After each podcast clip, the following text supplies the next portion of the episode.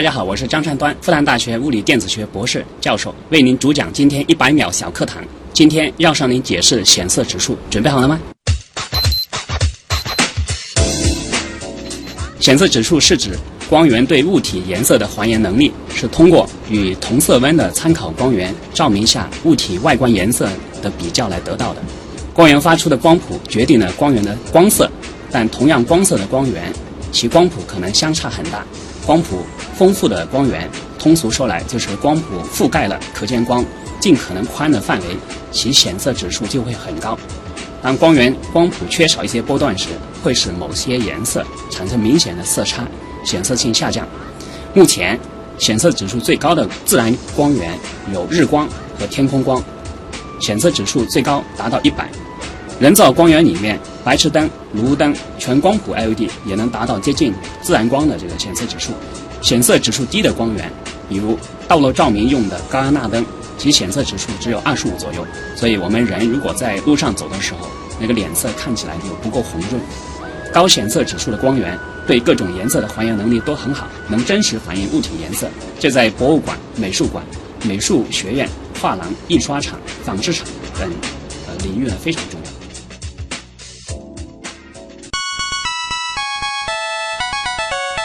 节目准备好了吗？正在将内容进行智能排列。嘉宾的情况呢？正在为您检索嘉宾的特殊喜好。不用那么详细吧？正在为您安装幽默插件。你这是在吐槽吗？正在为您更换全部文字素材。正在删除您的幽默基因，已将节目专业程度调低到百分之三十五。好了好了，马上开始节目吧。正在为您开启极客秀。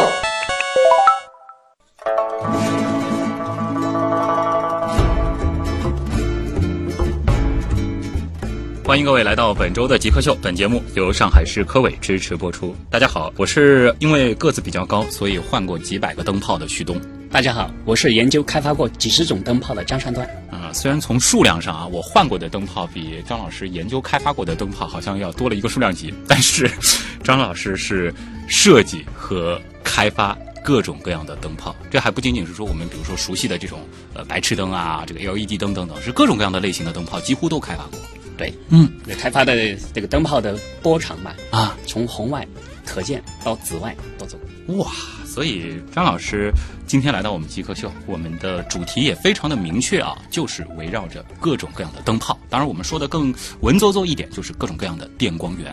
呃，张善端老师来自复旦大学电光源研究所，他是副所长，同时呢也是复旦大学光源与照明工程系的副系主任。那么，马上进入极速考场，我们先来认识一下张善端老师是怎样一个人。极速考场。第一题也是我们的必答题啊，就是想问一下张老师，你是如何定义 geek 的，以及你自己曾经做过的最 geek 的事情是什么？我查过百度百科啊，那么 geek 呢是对科技有狂热的兴趣，并且呢投入大量时间钻研的人，并且一般来说呢拥有很高的这个智力，也很卖力。忽然发现自己就是是吗？当然，我自己也干过一些一些极客的事情。嗯，就是读研究生的时候，曾经呢花过三千个小时在网络上做复旦的日月光华 BBS 的多个版面的版主。哦，当时的女朋友坐在我边上，就看着我两三个小时，我也不跟她说话，我就在整理这个 BBS 的精华区。不过，她最后没有抛弃我啊。现在我们现在是老婆了啊儿子都是上初中了。哇，所以你在曾经的这个有一段时期，就不仅仅是说是自己做研究，同时就是说这个互联网也是你生活当中非常重要的一部分。那时候有点生活在这个虚拟世界里面，同时做了好多个版的版主。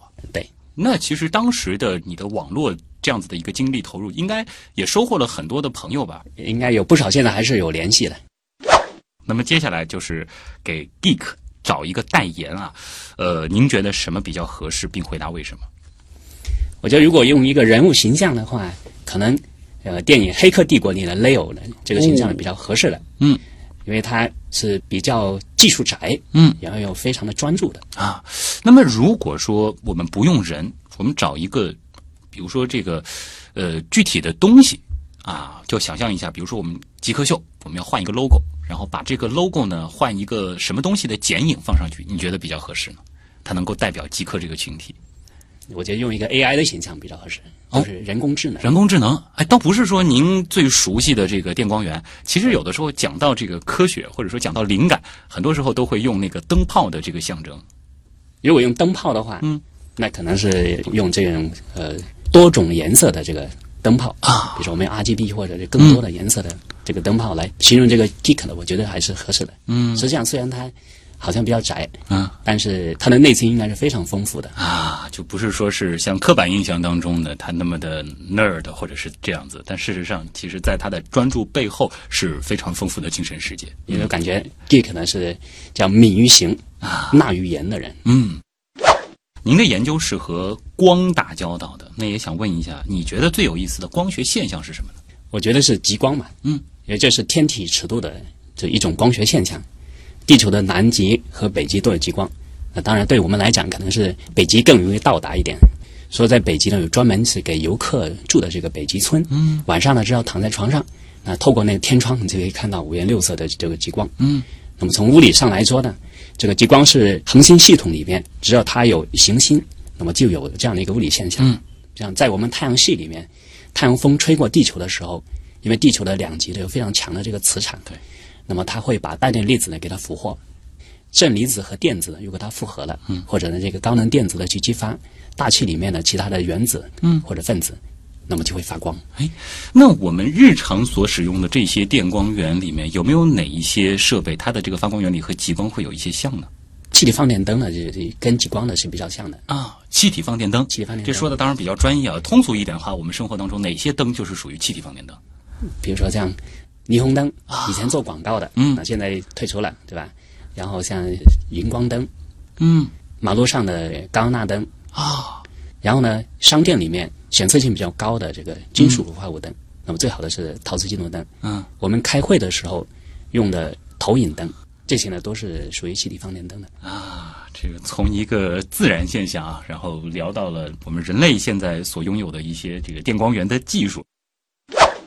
您最后一个学历应该是您的这个博士做的毕业论文是什么？就是有关于呃气体放电灯的。那么具体来说呢，是研究低气压气体放电灯的，嗯，就包括了氙的这个真空紫外灯，嗯，还有呢是低压汞灯里面的，包括像像正柱区啊，主要发光的，然后那个呃电极区的物理过程，嗯，和它的发光的这光效啊相关的一些研究。做的是相对比较基础的研究，而不是说是它的一个实际的这种应用的这个方向。呃，这些成果呢，用到实际上去可以改进这些灯的一些性能。嗯，想问一下，您平时会看什么样的书，看什么样的电影？呃，曾经在研究生的时候呢，对武侠小说是非常痴迷的，看的最多的是金庸的书。那么这里面那个《笑傲江湖》，嗯，特别喜欢。就令狐冲是一个一个浪子，啊，率性随心，机缘巧合，然后学到了上乘武功，嗯，在联合同道把这个江湖的灾祸给给消除掉了，嗯成了一代大侠。你享受的。是中间的这种偏人生的这种情怀啊，或者说是这种呃比较畅快的这种人生的这种体验呢，还是说他描绘出来的这个呃不同于现实的世界呢？那时候看书有非常强的代入感啊，看了自己感觉自己也就成了一代大侠了。哦，之所以也梦想着自己也能够在某一个领域做到大侠。对，那么电影呢？电影呢，如果只选一个的话，那么我我选《黑客帝国》。哦，我觉得这个可以启发人们呢对未来的数字世界，嗯还有人工智能的这个思考。如果选两个，我可以加上这个《指环王》。嗯，那么这个是套金他创造的一个中土世界，非常的丰富多彩，不同种族还有黑暗跟光明之间的斗争，好像也是我们人类永恒的一个主题。嗯，如果可以再选一个，我可以加上《功夫熊猫》。哦，这个为什么？这个是跟我儿子一起看了好多遍的一个电影。哈哈，最后是一个带有亲情的一个选择啊。哎，其实您对于这些影视作品，包括这些书籍的这个选择，好像呃相对来说有一个共性，就是它是想象力会比较丰富，会让你比较喜欢的因为我我的个性呢就喜欢做一些新的东西，啊。所以像这些科幻片呐、嗯什么魔幻呐、这属于我比较喜欢的。哎，那像您自己是做这个电光源的，您比如说看电视或者说是看电影的时候，会不会有些出戏，会去看它这个这个光源用的是哪一种啊？会很注意的。啊，真的是会注意。对，像我们是属于有职业病的，嗯，走到哪里灯泡就看到哪里，要看电影的时候看它的这个这个灯的布光啊，嗯之类的，会考虑这个事情。都会去考虑啊如。果看《星球大战》，我在想这个光剑是怎么实现的。您觉得，就是从您的这个电光源研究的这个角度来说，这个激光剑它有可能成为现实的一个产品吗？不太现实，这个难度太大，因为光出来它要跑掉的。对光剑呢，相当于就跟我们真实一把剑差不多，光好像被关起来的。对，光呢不太可能关起来。嗯，就以我们现有的这个技术或者说是认知，可能没有办法把激光它那么强的这个能源束缚在一个有限的空间尺度里边对对啊。不然这个事情就好办了。我们也不要去拿太阳能呃光伏板或者光热板把光能变成这个电的，我直接把光关起来，要用的时候放就可以了。有意思这个难度太大。那么下一题是这样的啊，就是说您做的是这个电光源研究，同时呢会呃设计研究各种各样的这个新的这种发光设备。那在您的实验室或者说在您的日常研究当中，有没有某一些设备或者说是器材是非常非常重要的？像我现在做的紫外 LED 的光固化系统，嗯，应该这个是非常重要啊是我目前研究的一个重点，嗯，并且呢，产业化之后，应该对我们生活的方方面面都有非常重要的作用。嗯，它能解决哪些事儿呢？它能够把呃液态的或者流动态的涂料啊、油漆啊、油墨啊这些，只要用紫外光照五秒钟以内，那么就固化了，嗯，就变成固体了。哦，所以这是一种不仅仅是用于照明的，它其实是在这个工业上有很强用途的一种光源。它是工业光源的这个灯了，它实际上是起到一个呃具体能够产生这个比较积极的这种工业用途的一个设备。对，它是工业光源嘛，嗯，这个设备现在大约是要什么样的成本呢？多少钱？十万左右。十万左右。哎，您别说，这还是一个很不错的单位啊。为什么？因为下一个问题就是想问您一年的收入大约能买几个这样的这个 光源？嗯考虑从学校那边拿的工资，嗯，呃，大家都知道教师穷教师嘛，大学教师也比较穷的，嗯估计一到两台吧。啊您已经是这个复旦大学的教授了啊。不过这个其实可能很多朋友对于这个答案应该也有心理准备啊，这是现在的一个普遍的一个情况。当然，现在可能也会鼓励我们有一些这种产业和学术的这种结合。对，嗯，这个的话，可能在未来，尤其是像您这个，其实是和产业结合的非常紧密的一个学科，可能以后啊，应该不止两三台。希望如此吧，因为复旦的教授有的产业化做得非常好的，嗯那么他们成果转让之后，学校的这个政策也很不错的。嗯，我们化学系有一个教授，他的转让的专利就这个几百万吧。哦，那可以买十几台这样的紫外光源了。那么下一题是这样啊，就是说，如果可以不考虑其他所有的情况，这个包括可能经济收入的情况，包括家庭的一些呃客观的这种牵绊，你最想做什么事情？只考虑你自己的话，我想到天上去转一转，哦就是坐飞船嘛，嗯，至少可以到外太空去兜上几圈，我觉得能够看一看我们的地球，哇，这个这还非常开心的一件事情。属于通常来说，我们可能会在最后一问，就是说您最想实现的愿望是什么？但是现在就是说，如果条件允许，如果说你有一定的这个经济能力了，你会选择去购买一次这种太空旅游的服务，去天上看一看？我肯定会的。肯定会啊。张老师应该是一个有着很大梦想的人啊，可以感觉得出来。如果说我们极客秀有一种非常厉害的能力，可以帮您立刻实现一个愿望，是希望我们立刻就能把您送上天吗？立刻实现了啊，立刻实现一个愿望。啊！那就是我我觉得比较现实的就是我现在做的这些呃研究呢，嗯，这个成果产业化能够比较快的完成。哦，也对啊，这个逻辑很紧密。一旦产业化完成了，其实它也够能够带来不错的这个经济收入，这可能就离您最后可以去进行一次这个空间站之旅，有了这个更大的可能性啊。极客高科学。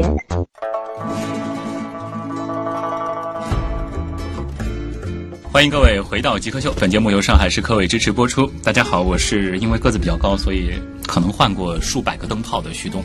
大家好，我是研究开发过几十种灯泡的张善端。张老师呢，他研究和开发的这个灯的种类啊，就已经有几十种了。而且这个不仅仅说是一个设计概念上的事情，大家可能想到不同种类的灯，可能想到的是什么台灯啊、吸顶灯啊，但其实张老师是从这个不同的这个发光的原理。或者说我们是具体用什么样子的东西来使得这个灯它可以发光，这个角度出发，已经设计了几十种的灯光了。那么他呢是来自复旦大学，是电光源研究所的副所长。那么接下来呢，可能就得和大家来科普一下什么是电光源，以及我们究竟如何让几种材料通上电之后，它能够变成一个灯了啊。呃，先和大家来说一说吧，就是现在我们对于电光源的定义是什么？呃，电光源呢，简单来说呢，就是我用电来驱动发光的物质，嗯，来发光的这样一种人造光源。嗯，所以除了电光源之外，我们还有其他的一些人造光源？对，啊，比如说这个激光也是人造光源，但是它不是拿来照做照明的。啊，它是用一种强光。嗯，更多的时候，比如说我们也可以用来研究光跟物质的相互作用，对可以做一个诊断的工具。那么电光源的话，可能主要就是说是用于我们的工作和生活的这样子的一系列的这个光源。对那其实可能时间得先回到一百多年前，所有喜欢科学的人小时候可能都听过那个关于科学的启蒙的故事，就是爱迪生他通过。无数次的尝试，最终呢得到了一个这个钨丝灯。我们呢有了一个相对比较可靠的一个稳定的经由电而产生的这个光源。那么到了现在，我们有多少种电光源了呢？分类吧，啊，那我们大致呢可以把现在的这个电光源呢分成三类。第一类呢是热辐射光源，第二类是气体放电光源，第三类是固态光源。嗯，那么对于热辐射光源来讲呢，包括我们比较熟悉的是白炽灯，就通常讲的灯泡。嗯，其实所有的灯我们都可以把它叫做灯泡。嗯，除了白炽灯之外，还有同样是钨丝灯的这个炉灯，或者大家通常讲的卤素灯。嗯在汽车里面用了很多。啊，当然现在就是欧洲把白炽灯禁掉之后呢，他们还是很很喜欢这个光色，所以把炉灯呢装到白炽灯的灯泡里面去，叫卤素白炽灯。嗯，这是最早的灯泡。那么现在呢，因为白炽灯的光效不够高，所以欧洲、美国、日本和我们国家呢，现在已经是把它淘汰了。哦意思是你不能进口这种灯泡，嗯，你也不可以销售这种灯泡，因为它的就是说能源的这个利用效率是比较低的比较低。对，啊，就是我一瓦的电，嗯，一瓦的电进进去，它发出来的光在所有的光源里面它是最少的。啊，所以我们要去发展其他的光源。嗯，所以第二类的光源呢是气体放电灯。嗯，就包括低气压的灯和高强度的灯两类。我们以前用的那种日光灯是这样的吗？是的，啊。它是低气压的这个气体放电灯。嗯，呃，除了这个荧光灯之外呢，比如说直管的，还有那个紧凑型的，紧凑型的通常我们讲的这个节能灯。嗯，啊，还有像低安纳灯，以前呢就欧洲呢用的多一些，在隧道啊码头上用，因为它呢、没有显色能力，它是单色光，我们国家基本上是没有。那还有一类低气压的灯是霓虹灯，嗯，就是以前的广告灯，五颜六色的，是吧？它充的稀有气体，氦、氖、氩、氪、氙，从不同的气压、不同种类的颜色的各种各样的。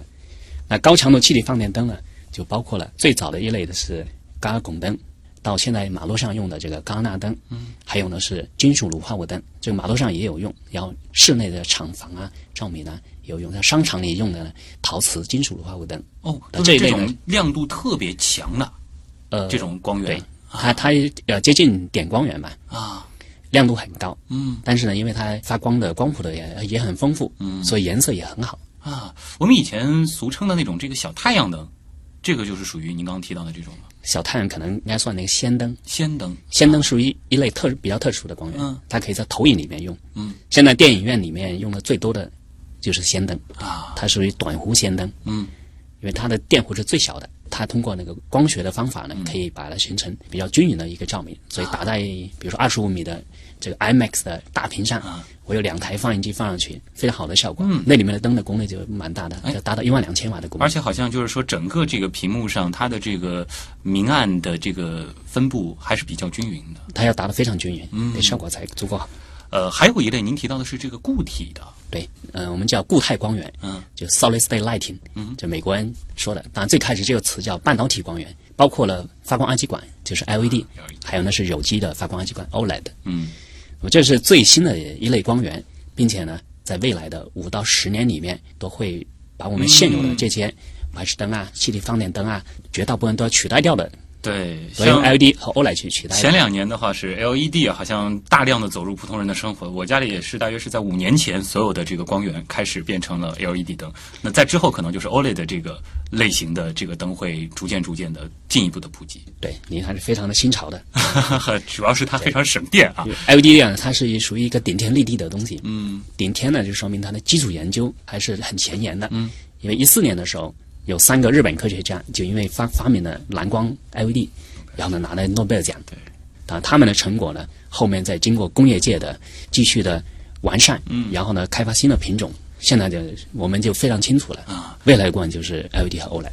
实际上，我们可以通过智能控制的方式，嗯。就是说现在所谓的智能照明，去改变光的这个颜色，或者说改变白光的话，改变光的这个色温，嗯，可以从早晨和傍晚那种比较低的色温，然后逐渐变化到中午的正午的时候那个比较高的一个色温，嗯，这样的人就会可以体会到自然界那种是。光的变化。像现在改变色温的话，它的这个原理应该不像我们普通人好像所认为的，比如说像这个电视，它为什么会显色，或者说是这个显示屏，它可能是通过几种颜色的这个亮度或者说比例的这个不同来进行这个调和啊，或者说是这个合成的一个颜色，是不是说在这个底层我们可能就会去调节它的一些颜色呢？呃，实际上我们也还是通过嗯光谱的混合，嗯，来改变色温的。电视显示呢，它要显示除了白光之外，它彩色是它最最主要显示的东西。对，对我们照明来讲呢，我们最主要显示的就是白光，嗯就是黑体辐射的，比如说从低比较低的色温，从两千 K 一直是可能到八千 K、一万 K，在这条黑底线上，嗯嗯，那么我们人造光源就要复现这条黑底线上的这个这个光，啊改变这个色温。原来是这样啊。好，呃，还有一个小问题啊，这个是这两年太热的那个概念，就是这个 OLED 啊，OLED 这样子的一个显示，它相较于 LED 又有什么样的区别？它有哪一些优势呢？我觉得 OLED 最大的优势就是它亮度呢，光源的亮度比较低，所以可以产生非常柔和的光。呃，这么来说吧，我们家里用的那个 LED 的灯泡，嗯，它的亮度呢，可能可以达到五万 CD 每平方米，就五万坎德拉每平方米。嗯，这个呢，亮度大概相当于最亮的那种节能灯，管子最细的，外径是七毫米的那种节能灯的亮度。那么对 OLED 来讲呢，目前最亮的估计也就只达到了三千 CD 每平方米。嗯，可能只有 LED 球泡的这个二十分之一。嗯，那它用来做一个面光源照明是非常柔和的。啊，实际上，如果我们不考虑成本，嗯，我们可以把家里的天花板用 OLED 来做，这样我们可以营造一个天空，整面天花板可以用全部都是 OLED。对。诶，这个是不是也反映出，就是为什么现在很多的这个手机或者说是显示屏的这些厂家，他们会考虑用这个 OLED 的这个显示，也是说它的这个光用来做图像的这种显示会比较的柔和，观感上会比较舒服。呃，OLED 呢，通过改变这个发光材料，嗯，它如果用来做显示的话，它的 RGB 的色域呢，也可以做的很纯，嗯，所以呢，这个色域范围可以做的很宽，嗯，所以这个颜色的逼真程度呢，可能比现在 LED 的背光的液晶显示器呢要好。另一方面，是不是说它可能说耗电什么的会更有优势一些，那它比 LED 更耗电，反而比 LED 要耗电一些？对，它目前还这光效还不够高，哦，这个大概光效是 LED 的一半，嗯。一半可能都不到的。是因为它的这个亮度现在还是有一定的这个局限，但是它在某一些方面是有优势的，所以在未来会有一段时间，可能我们会主流上就是在不同的场景下，LED 和 OLED 是会同时使用。对，未来可能是两种的共存的。嗯，因为 LED 现在呢，呃更多它是作为一个点光源的形式出现的。嗯，就有点像我们太阳。那么 OLED 它是一个面光源，嗯我们可以把它想象成天空。这两个都是我们要的东西。呃，那张老师，您现在主要专注开发的是前面提到的那个紫外 LED 光固化系统吗？还是说还有其他的也是同时在做的研究？几个都在做。嗯就紫外 LED 光固化系统呢是最主要的。这个系统呢，刚刚介绍的还是就是开了一个头。嗯实际上跟我们生活有什么关系呢？实际上关系还是蛮大的。嗯比如说我们家里用用到的贴的有有木纹纸的家具，啊对吧？还有需要有耐磨层的这个木地板，嗯然后墙上我们刷了那个涂料，比如说这个冰箱啊，嗯甚至汽车啊，它表面都有一层油漆。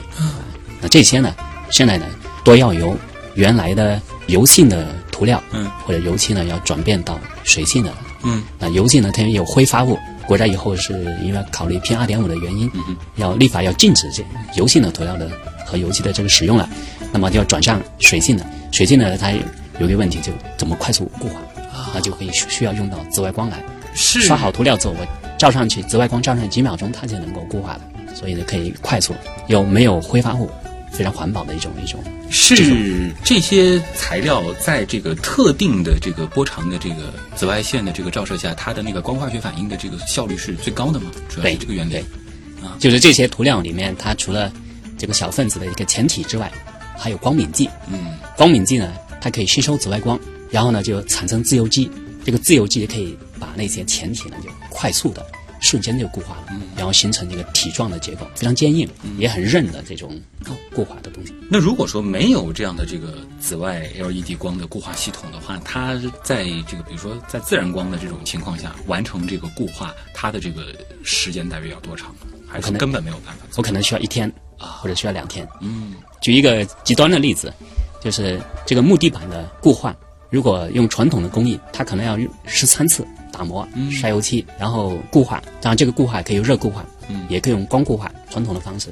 啊，它用的那个灯呢，就是刚刚提到那个气体放电灯，嗯它的气体放电的紫外灯。那么用我们专业术语来讲呢，就叫中压汞灯。嗯呃，因为之前我还在想这个，我以前体验过那种就是呃所谓的这个日晒灯的这种服务啊，当时其实也是会把这个人体其实放在一个类似的这样的这个环境当中。那我也在想，为什么一定要用这个 LED 光来做这样子的一个紫外的这个固化系统？那其实它主要还是体现在它的这个节能性上面。没错，它的呃辐射效率更高。同样给它一瓦的电，那么 LED 呢大概有零点四瓦到零点六瓦，就变成紫外光就出来了。嗯，辐射效率就达到了百分之四十到六十。但是传统的，比如说中央拱灯呢，嗯，它的辐射效率比较低，嗯，百分之十五以下。这个忽然让我想到了，是不是说类似的这个技术，除了去做这个光固化之外，还可以用在像是这个什么杀菌消毒啊，或者说类似于这样的这个日光浴的这个设备上面呢？啊，都可以。哦，就是杀菌消毒呢，它的波长更短，嗯它需要两百八十纳米以下的，我们叫短波长的，嗯就 UVC 的这个紫外光。那么传统上呢，我们是用低压汞灯来做这件事的，对，就相当于就把荧光灯、荧光粉不涂，呃，玻璃管呢从那个普通玻璃呢就换成石石英玻璃，嗯，那么就可以做成那个低压汞灯。医院里面呢，目前用的基本上还是低压汞灯，嗯，但 LED 呢目前也在向这一块去去做研发，国家呢已经有好几个这个重点研发项目，嗯在支持这个深紫外的这个研发。这个的话，看来前景还是非常广的啊。我们想到这个光源，也不要仅仅简单的以为这就是在家里边用来照明的这个设备，它其实有很多的其他的这个用途。这是您研究的主要的一块儿，这个还有其他的领域吗？呃，其他的我们还做了一个就是路灯照明用的，嗯这个 LED 的路灯，把它叫做面阵 LED 路灯。嗯，这个发光面呢比较大，大致呢每一块光源的面积大概相当于一个手机屏这么大，嗯，估计大概五六寸大小的样子。这上面呢，我们这集成了很多的这个 LED 芯片。这跟通常的 LED 路灯不一样，通常 LED 路灯呢，可能它一盏灯一百瓦，可能就只有一百颗的这个 LED 的芯片。那么我们呢，在一块光源上，可能就有三百到五百颗的小芯片。一个 LED 路灯呢，可能至少包含五块光源，所以实际上呢，它的 LED 芯片的数量呢，可以达到一两千，嗯，甚至更多。呃，最多的应该可以达到三千颗的这 LED 芯片。那么我很多小光源拼起来之后，它的发光的强度我可以把它降下来，因为但是我发光面积大了，所以它的光通量还是可以保持一样。这样呢，我可以达到的效果，我亮度降低了，眩光减少，哦不刺眼，对吧？对第二呢，它的电流密度降下来了，就 LED 偏解的温度降下来了，所以光效呢可以提高百分之四十到五十。嗯，这个的话就是既节能，同时呢又更安全。对啊，对，呃，那也想问一下，就是从行业上来说，就是您觉得我国现在的这个照明的相关的这个行业，我们的这个技术水平现在在国际上是处在一个什么样的位置呢？我们国家呢，应该说现在是处于从那个照明的大国向照明的强国这转换的这样一个阶段。嗯，这个迹象呢是非常明显的。首先呢，从技术上来讲，那么国外最早发明的那些 LED 的专利逐渐的到期了。嗯，像日本的三个科学家，特别是那个中村修二，他在日亚的时候所申请的那个最核心的那个专利，应该是九三九四年的时候已经过期了，就是蓝光芯片的制造方法。那还有像把蓝光转变成黄光的这个荧光粉的技术，因为现在主流的 LED 的是采用蓝光芯片加黄光荧光粉来组合成白光的，那么这项专利也到期了。嗯，所以就意味着我们国家在 LED 照明这一块呢就没有根本性的这个约束了。呃，然后大家知道，可以放中国人是擅长于把高大上的东西直接就做成白菜？是，所以现在从产业上来讲呢，原来国际领先的几个巨头，嗯就包括老大荷兰的飞利浦，嗯那么老二呢德国的欧司朗，老三是美国的通用电气，就是机翼，这些都是一百多年的企业。嗯那么现在他们纷纷要把自己给卖掉。呃，我有有一些同学呢，嗯，都在里面做高管的，像飞利浦就有很多复旦的校友。那飞利浦现在已经分拆了，做芯片的呃企业呢是美国的，现在卖给美国。照明这一块呢，它独立上市，那就意味着只要价钱合适，它就卖掉了。嗯欧司朗呢，已经把普通照明的分拆出来，已经卖给了我们广东的一家企业，就是封装最大的一家企业。那么它只保留了芯片和汽车灯功能。嗯然后机翼呢，我有个同学在做亚太的总经理的，机翼把这个亚太的照明部分关掉，所以我的同学大概四月底吧，他的部门最后一次聚会以后 解散了，那么他也就离开了。那么我估计呢，这些企业几年之内呢，都会被中国人收下来。作为一个亲眼见证着，因为最开始的时候，其实我挺关注 LED 的这种家用照明的，见证着从两三百块钱一个的这样的灯泡，到后边淘宝上可能这十块钱好买两个还包邮，这样子的一个过程啊，也是挺感慨的。但从另外一个侧面也反映出来，就是说，在这个 LED 灯这样子的这种光源设备的这个民用化的这个过程当中，我国其实走的还是比较快的。呃，非常快。嗯一个典型的例子，就是 LED 刚出来的时候，白光还不好不太好用的。但是我们国家呢，就在交通信号灯、道路的交通信号灯里面就把它先用了，这是做的最大的一个贡献。那么之后呢，产业进展非常快，不管是技术上、工艺上，还是产品的这个这个成本控制方面，那么现在全世界应该百分之五六十的或者更多的一个 LED 产品是中国制造的。哦，这个已经可以充分反映出我们的位置了。问题来了问，题来了，问题来了，第一个问题呢，来自网友巴斯德啊，他提出的这个问题，其实我个人也很关心。刚才呢，其实我们是谈到了 LED 这个技术和 OLED，也就是 OLED 的这个技术相比，就是 OLED 并不是说是代表了它在未来可以替代 LED，它们两个是一个并存。那么现在看来，有没有某种技术它可能在未来可以取代 LED 这样子的技术呢？我觉得呢，取代可能是一一个一个太大的一个话题，嗯，可能我们可能只能说去补强 LED，哦，或者呢是这个技术呢，在很长的一个时间里面会会同时存在，嗯就是共存。就目前而言，我们可能并不会看到，就是说像当时的这个白炽灯到这个日光灯，再到这个日光灯现在大量的被 LED 取代这样子的一个过程。就是说 LED 它本身是具备非常非常多优势的。对它最强大的两点呢，别的光源很难去超越它。第一点就是它的发光的效率，嗯，就是我们只从那个光电转换的效率来讲呢，现在可以把一瓦的电呢变成零点八瓦的光，实验室已经实现了，工业界呢是零点六，百分之六十的辐射效率。那第二点呢，就是它的颜色，因为 LED 呢，它可以有非常多的光谱，不光是这个芯片、荧光粉，嗯，它可以合成出任何光谱来。所以，如果是用来照明的话，那那光的颜色就非常好。它甚至可以实现比白炽灯更好的一些显色性能。就我可以加强某一些波段，比如红光我加强，人的脸皮肤呢那个显示的效果更好。无论从能源的利用效率，还是说它的这个显色性能来说，它都非常的出色。所以在短期内要找到能够取代它的新的这种发光的技术，还真的是有点困难。对，嗯，那么有没有说在某一些方面它可以优于 LED 显示或者说是 LED 发光的一些技术呢？那么在发光材料方面呢，呃，目前比较热门的一个话题就是呃量子点的发光材料。所谓的量子点呢，它是可以用一种材料，因为这个量子尺度效应，也就是说它的尺寸呢，可能在一个纳米到十个纳米之间变化的时候，然后你激发的光照上去，然后它出射的光呢，就会这个改变这个这个光谱了。啊，那它非常有用，这就意味着我们可以用同一种材料做成不同尺寸的这个量子点，可以直接合成出一种白光来。那么这个白光呢，如果设计的恰当，它也可以形成一个全光谱的。嗯，比如我要我要合成出一个白炽灯的光谱，它可以；如果合成一个碳光谱也可以，或者其他黑体光谱都能够实现的啊。这个如果说我们把这个光谱具体的去刻度化的话，是不是说像是这个量子点这样子的一个技术，它在这个不同色彩的这种这个还原上，它会比 LED 更加的精细一些？可以做到比 LED 的呃颜色的饱和度呢做得更好，嗯，并且它的范围可以更宽。像量子点的范围可以从紫光、蓝光一直做到红光，某一部分短波的这个红外呢也可以、也可以实现。啊，它的这个原理上仅仅是改变这种材料在微观尺度下的这个大小。对，它就相当于一个波长转换啊，呃有点类似于荧光粉嘛。嗯，也是一个很精巧的小设计。那么，是不是说像量子点这样的这个技术，它虽然说在这个显色指数这一块儿，它的这个显色性能上来说，它可能一定程度上是优于 LED 的，但是在这个能源的这个利用效率上面就不如了啊，目前还还不如 LED，啊。因为它的量子效率，也就是说，我呃我一个激发的光子照上去，它可能只能出来，比如说零点六啊、零点七个嗯发射的光子，嗯这个是比 LED 的荧光粉要差一些啊就 LED 用的荧光粉可以达到零点九，嗯。那么另一方面，就是说从这个节能这个指数上来说，有比 LED 更好的材料或者说是技术吗？目前可能还没有。哦，所以这也就知道了，在未来相当长的一段时间里，LED 可能依然是非常主流的一种这个电光源的技术啊。对。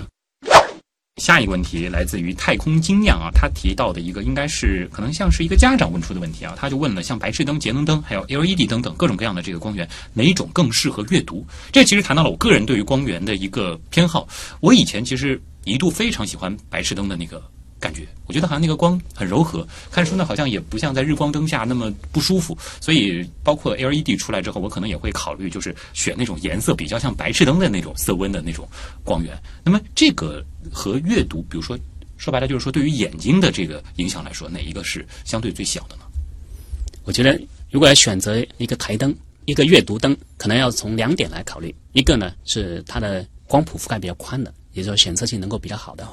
第二点呢，它的闪烁也比较小的，啊、以前说的那个频闪，频闪嗯频闪要小一点的。那么对于这个白炽灯、节能灯和 LED 来讲呢，那么白炽灯呢，这这两点呢都能满足。嗯呃就是颜色的还原能力，就是显色指数它是最高的，对达到一百了。闪烁呢相对比较小，啊。但是还不能小到不可觉察。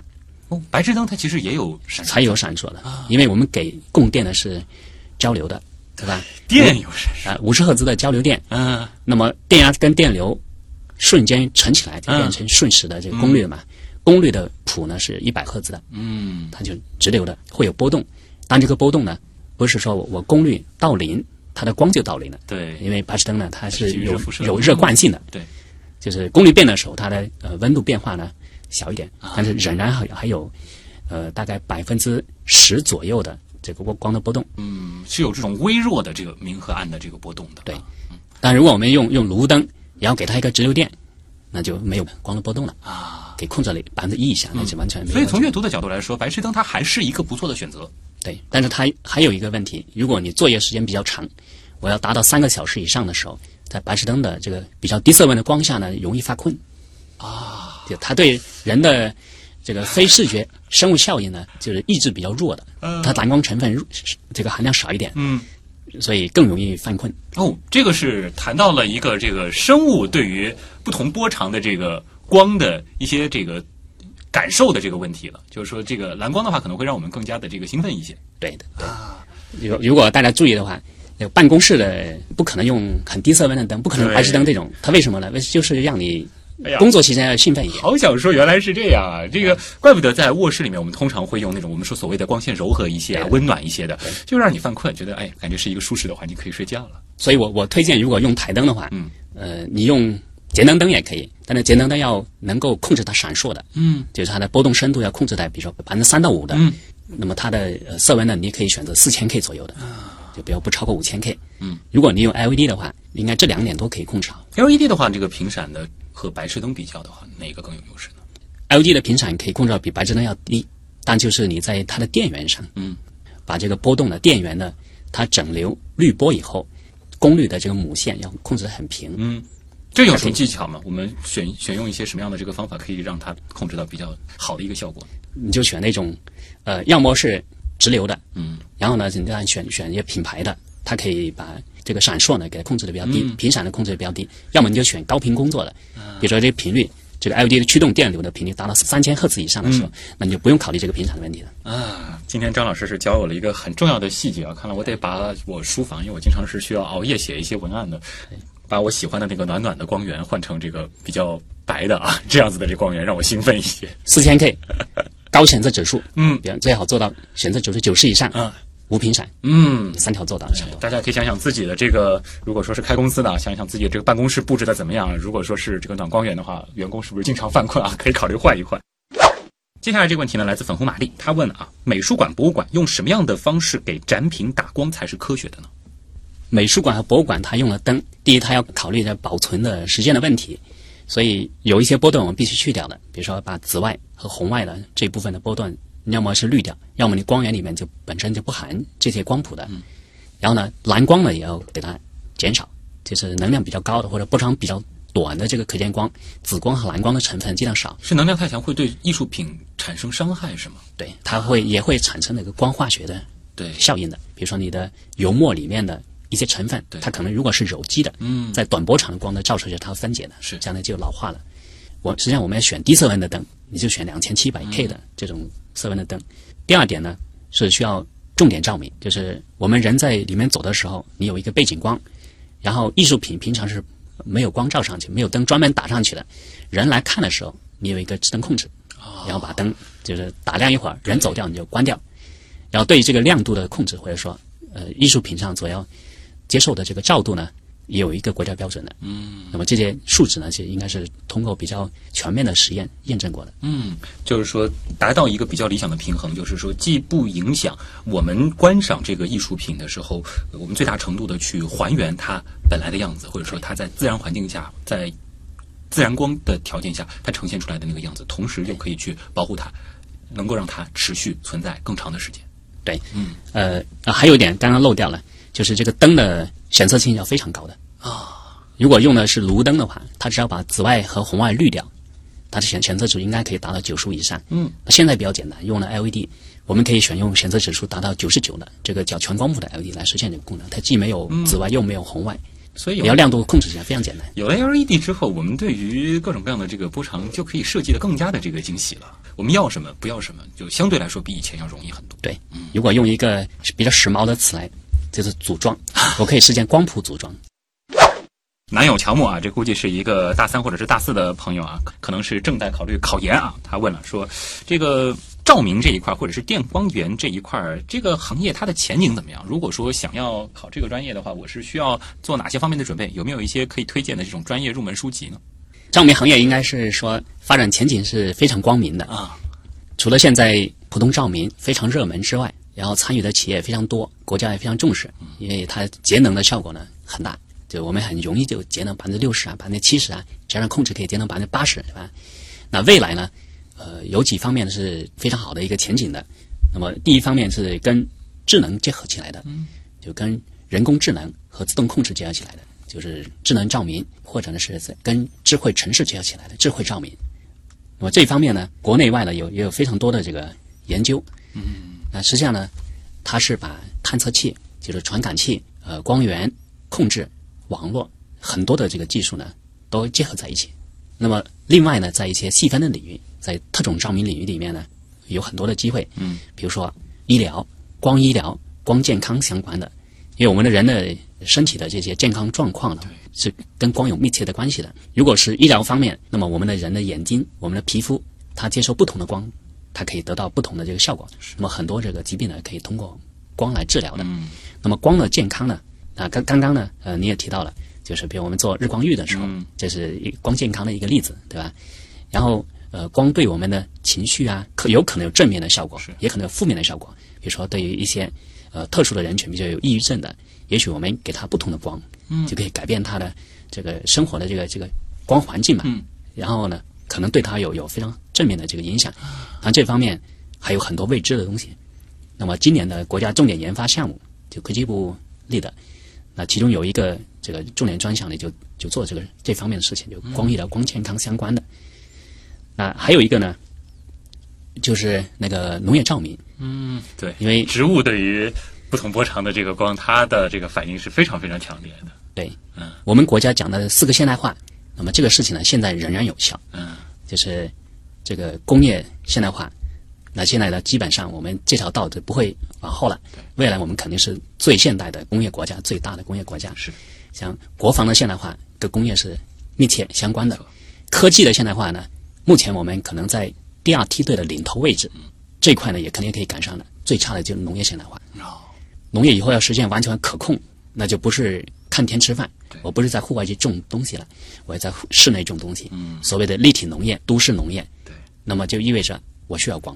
如果有一百层楼，每层有一万平米的这样一个摩天大楼，我里面就是农场，那我需要非常多的灯，就以后我们想到农业，可能就不再是说必须是对于土地，它可能是消耗非常厉害的一个产业了。对，它甚至可以像我们现在这个摩天大楼一样。对，农业就在工厂里生产的。哇，这个的话往远了说，我们要向这个太空进发，其实也是需要这样的人造光源。是的，就是嗯。我们在空间站里面，就是那个天宫里面，就做了实验嘛。对，那个植物就用 LED 去照它，嗯看上去那种粉粉的那种光。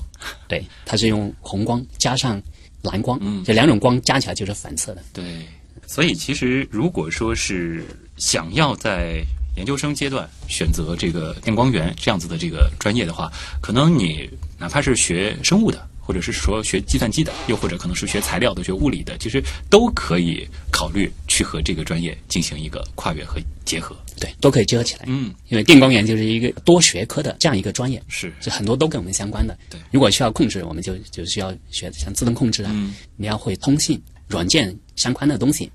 嗯然后，如果我们要去做光医疗、光健康，甚至像像农业照明，包括植物啊、呃动物啊，还有水产啊，那么我们需要学生物的人，对。对吧？如果要说文明的诞生，可能会和我们驾驭了火相关。那么现代文明其实有一个很重要的标志，就是我们获得了一个持续稳定的电光源。从灯泡开始，其实我们逐渐逐渐进入到了一个比较摩登的时代，而这样子的这个光源，其实发展到今天，依然会在各个领域深刻且持续的影响未来人们的生活。这就是电光源。今天也再次感谢我们的朋友张善端老师，来自复旦大学电光源研究所，他是副所长，做科技课秀。谢谢您，张老师。谢谢。那以上就是本周的节目，我是徐东，咱们下周再见。